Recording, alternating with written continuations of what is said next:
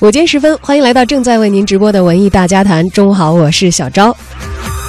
今天是二零一六年的五月十五号，也是第二十六个全国助残日。然而，残这些人朋友们，其实，在每天的生活当中，可能嗯，不是集中在这个日子的话，可能不会得到这么多媒体和个人的集中的关注。但是，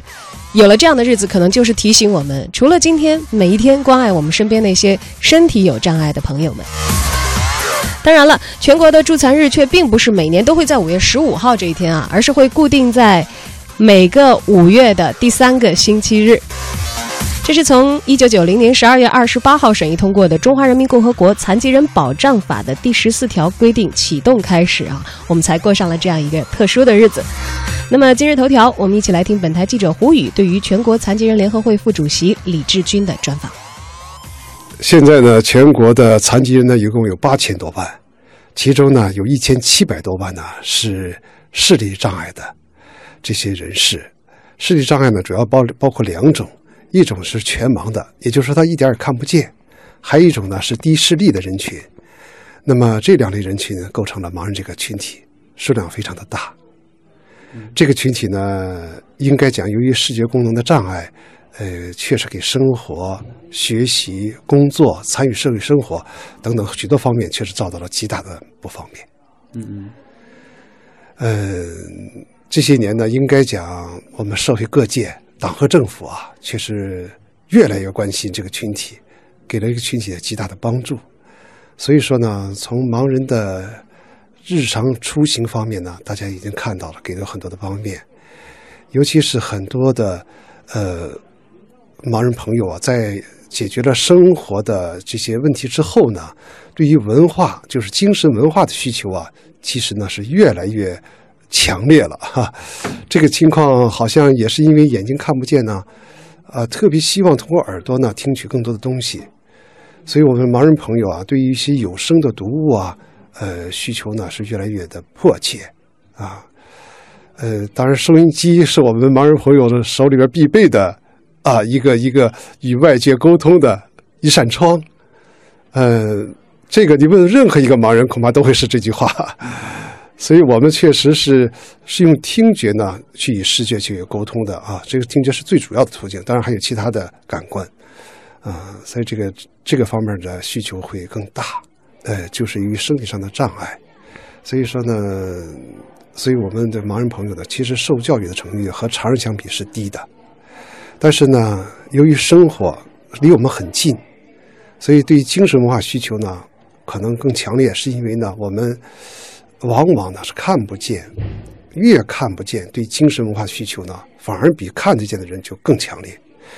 那么其中表现的很多方面，比方说我们需要去阅读。呃，之前有过一个统计，现在健全人，也就眼睛好的人呢，那么看书的人群实际上是在降低的。他们很多通过其他途径呢去获得信息，而盲人进入图书馆想通过图书了解的，甚至呢就到图书馆注册的人群，这个比例很大。前段时间听到这个上海浦东区图书馆的一个统计，其中呢它是由就是注册的盲人只竟竟然占到了盲人的比例的百分之十，注册在那里边。其中还有一些不注册常去的人，就要大大超过了百分之十。也就是说，这个数字的比例实际上超过了健全人这种读书人的比例的。再一个，盲人呢也希望能够去参与各种各样的活动，像这个盲文图书馆，中央拨款，那么建立这样一个非常好的中国盲文图书馆。这个馆每年举办的盲人的活动，居然能有七八百场，数量非常的大。吸量大量的盲人参加各种各样的活动，社会各界也很关心。到这儿来之后呢，呃，举办各种各样的活动，甚至还有手风琴在这样长期在这样培训，啊，这个这个很多盲人是长期在这样那么参与这方面学习啊、演奏啊，向社会去演奏啊、感谢啊等等。其实盲人呢有很多方面是很多方面是是不方便的，呃，比方说。我们就特别希望能够有声的读物，啊，有声的读物。这个有声读物，你要家人要替代去读，那么有时候一获取的资料很少，二家人有时候也忙，我们就希望能够有一些产品能够去读，比方说听书的设备。这方面的设备呢是可以去去帮助忙去读的。作为健全朋友呢，那很多方面都可以在这方面给予帮助。比方说，我们有很多志愿者，也许他们不是一些主持人，但是呢，他们也去把一些书变成有声的这些作品，那么进行录制。当然了，今天像金一丹老师，呃，他的作品，呃，那么变成了一个有声的作品，我们读起来就很方便。所以说呢，很多人我想都应该像这些人这样呢，就是拿出一定的时间，把一些书啊纸质的书变成有声的读物，让我们有机会去读，啊，这个是非常重要。第二一个，如果还有一些爱心人士，能够在一些，比方说。呃，盲人的阅读器这些方面呢，给一些捐助。这个东西现在看不是很贵，一百或者几百，那么就可以买一个。但是有这么一台设备之后，对于一个盲人来讲，就是一个世界，就是一个贴身的一个图书馆，很重要。当然了，我们也希望有一些志愿者能够搀扶我们走到图书馆去。其实那个对我们来讲是一个家，哈，是一个世界。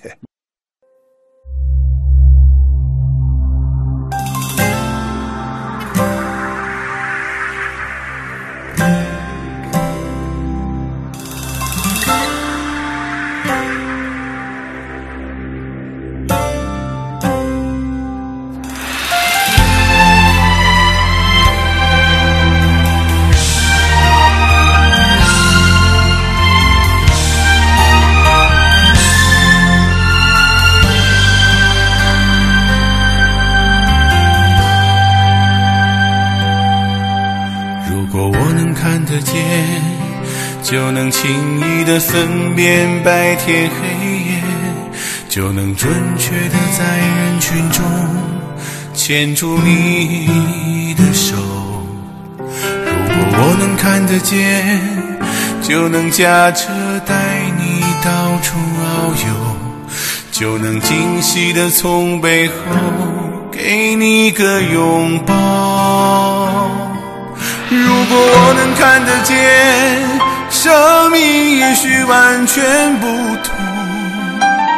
可能我想要的、我喜欢的、我爱的都不一样。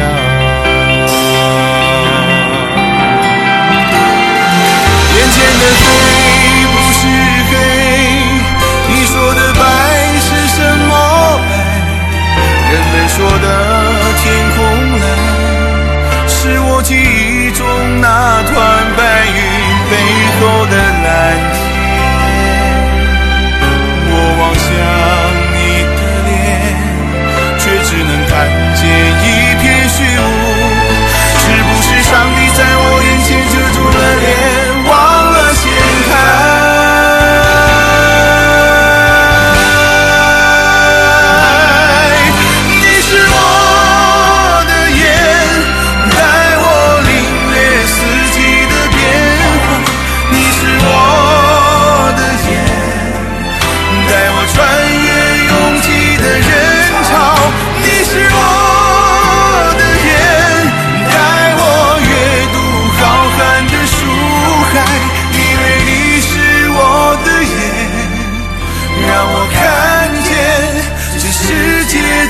我眼前。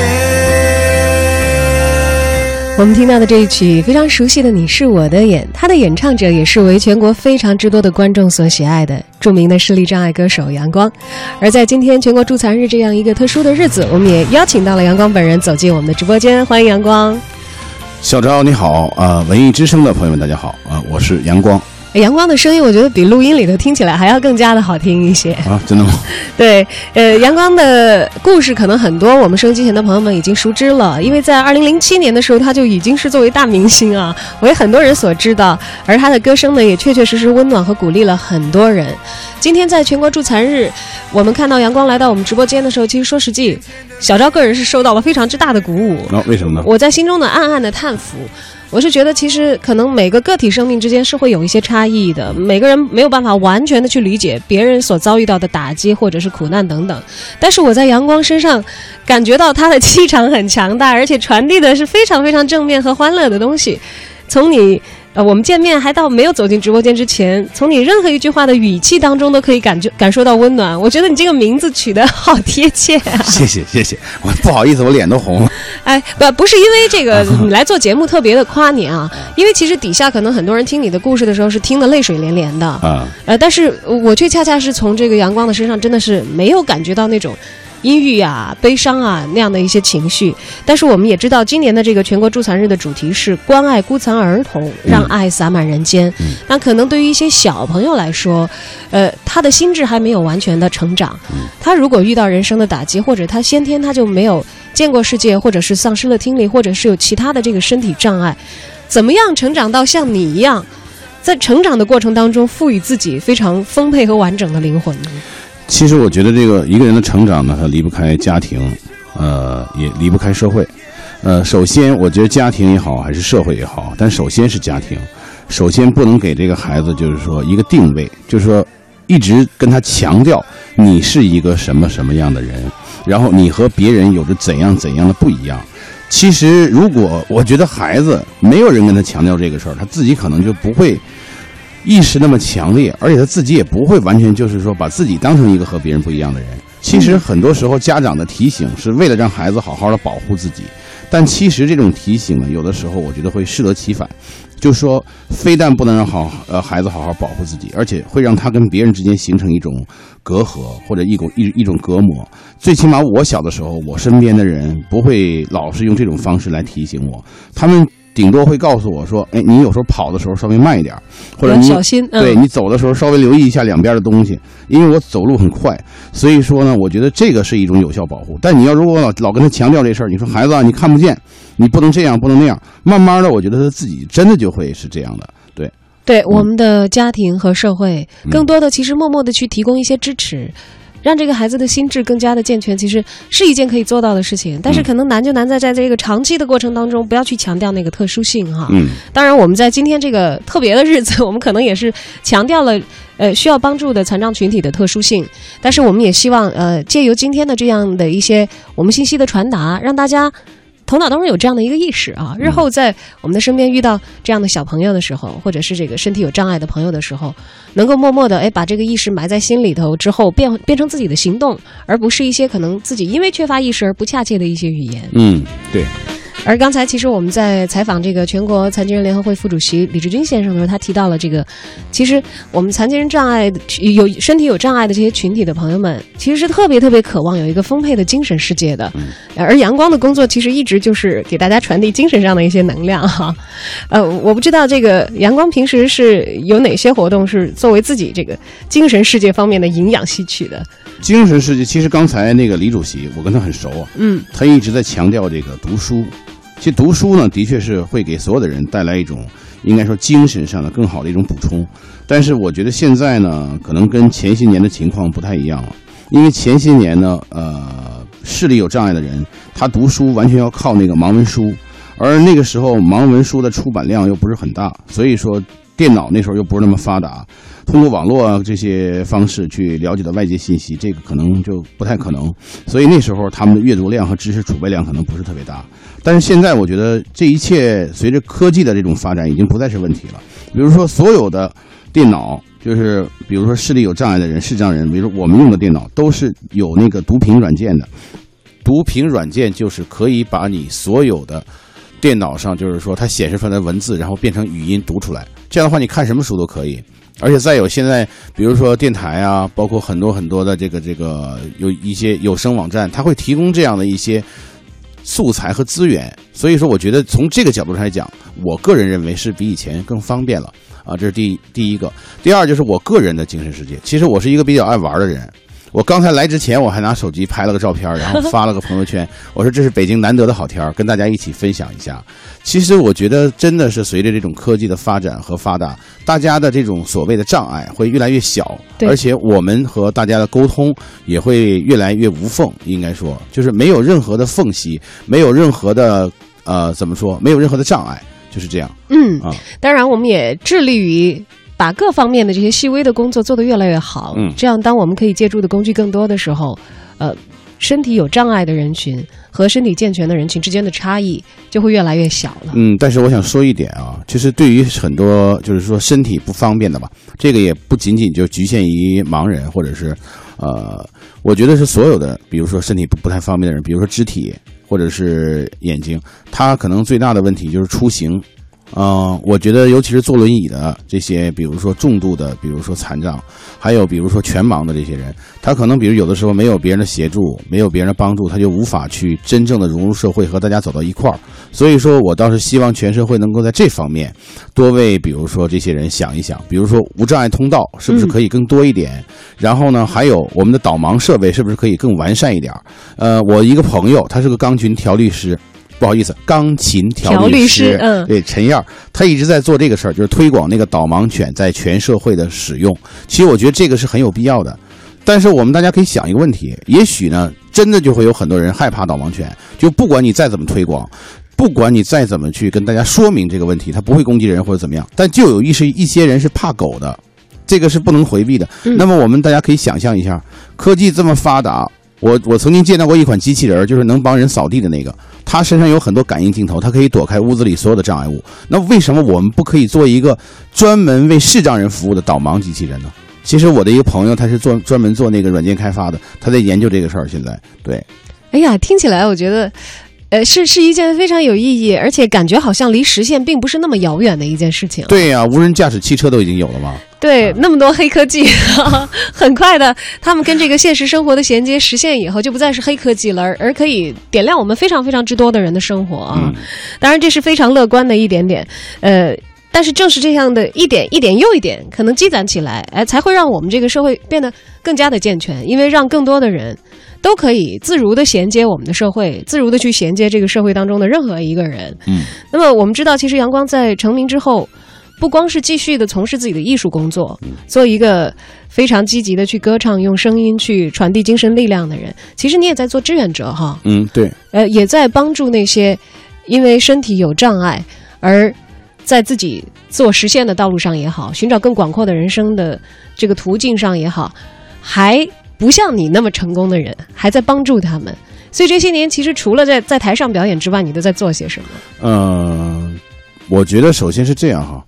嗯，我觉得人的需要帮助的方面是两个方面，呃，第一是物质上，你比如说真的可能有一些贫困的这个残障人的家庭，他就是真的是。可以说这日子过得很拮据，那你就要想办法从经济上帮他解决问题。嗯，比如说我第一张专辑的所有的收入，我就捐给了那个，呃，白内障富民行动，叫光明行动吧，就是专门用于这个白内障病人的视力恢复。呃，然后呢，比如说我曾经在沧州遇到过一家四个人，这这哥四个都是盲人，盲人四兄弟。我曾经帮他们解决过，这样其实我觉得我不太喜欢在媒体里说这个事情，我觉得这是过去的事情了。但我想说，精神上的帮助是最重要的。我觉得我做的最有意义的一件事，是我创办了我的第一个，嗯，应该说个人品牌项目，叫“有阳光不要怕”全国正能量讲唱会，就专门针对于大学生的。嗯，呃，原先呢就是想给大学生励志。后来呢，然后和团中央，然后还有中残联进行合作，就把这种励志，然后又加上了一个内容，就是助残，呃，而且在全国，包括在北京，我们都讲了好多场，效果呢还是不错的。其实我觉得。你与其去给大家去倒苦水，你倒不如真的给他点激励，让他去知道这个人群需要的是什么，然后呢，他好能够为这些人群实实在在的做点什么，既可以丰富他自己的精神，同时也可以洗礼他自己。我觉得这是很好的一种方式。嗯，所以那四兄弟也参与到了你们的这个巡回的演讲当中吗？嗯，他没有，因为我这次应该说，我我做的这个讲唱会的，应该说这个工作主要是有很多我身边圈里的朋友所参与的，比如说。呃，我在北大做的那场，也就是北京的，应该说，嗯，首场吧。你像那个戴玉强老师，包括徐磊、阳刚、汪正正，包括刘大成啊，还有很多很多，比如说呃，中央电视台的主持人马跃，还有那个舞蹈家刘岩等等，很多人都参与了。梁宏达老师，所有太多了人，所以说，我觉得我感谢我身边每一个愿意为公益付出自己的一份力量的我的朋友啊。嗯，我们不但是可能在物资上有一些聚集，对于一些贫困的、身体有障碍的朋友们的家庭，有一些实际的物质上物质物质上的资助啊。嗯，更重要的，在心灵上啊，为他们传达出我们的关心吧。嗯然后也希望所有的朋友可以敞开心扉，不管是身体本身有障碍的朋友，自己其实可以大胆的说出来，自己希望能够从身边的朋友和社会那里汲取到什么样的能量，获得什么样的帮助。另一方面，其实我们更多的身体健全的人也好，我们为整个社会搭建我们的基础利用的系统的朋友们也好，其实树立这样的意识，每一个我们身边的生命它都是平等的，哪怕我们身体所及的范围可能有限，但是我们的心灵可能在某一个层面上，我们当我们对接起来的时候，是我们共同来构成我们所身处的世界的。这个内心的力量，可能显得更加的重要，也更加的强悍一些。就像阳光的歌声曾经给过我们那么多那么多的鼓励，而他的行为也会继续在鼓励大家的这条路上持续下去。谢谢。好，今天呢是第二十六个全国助残日。嗯，其实每到这样的一个节日，可能像我们这样的特别节目会很多。还是那句话吧，呃，因为这个特殊的节日，我们会强调一些事情，但是我们更希望的是，在这些强调的声音过去之后，我们心中那些充满阳光的意识、充满爱的体验，能够化成我们最为实际的行为，像一束阳光，去照亮我们身边的所有人。那我最后要说的一句话就是：让助残日成为一种常态，让爱心成为一种习惯。我们一起加油！谢谢大家。好，也谢谢阳光。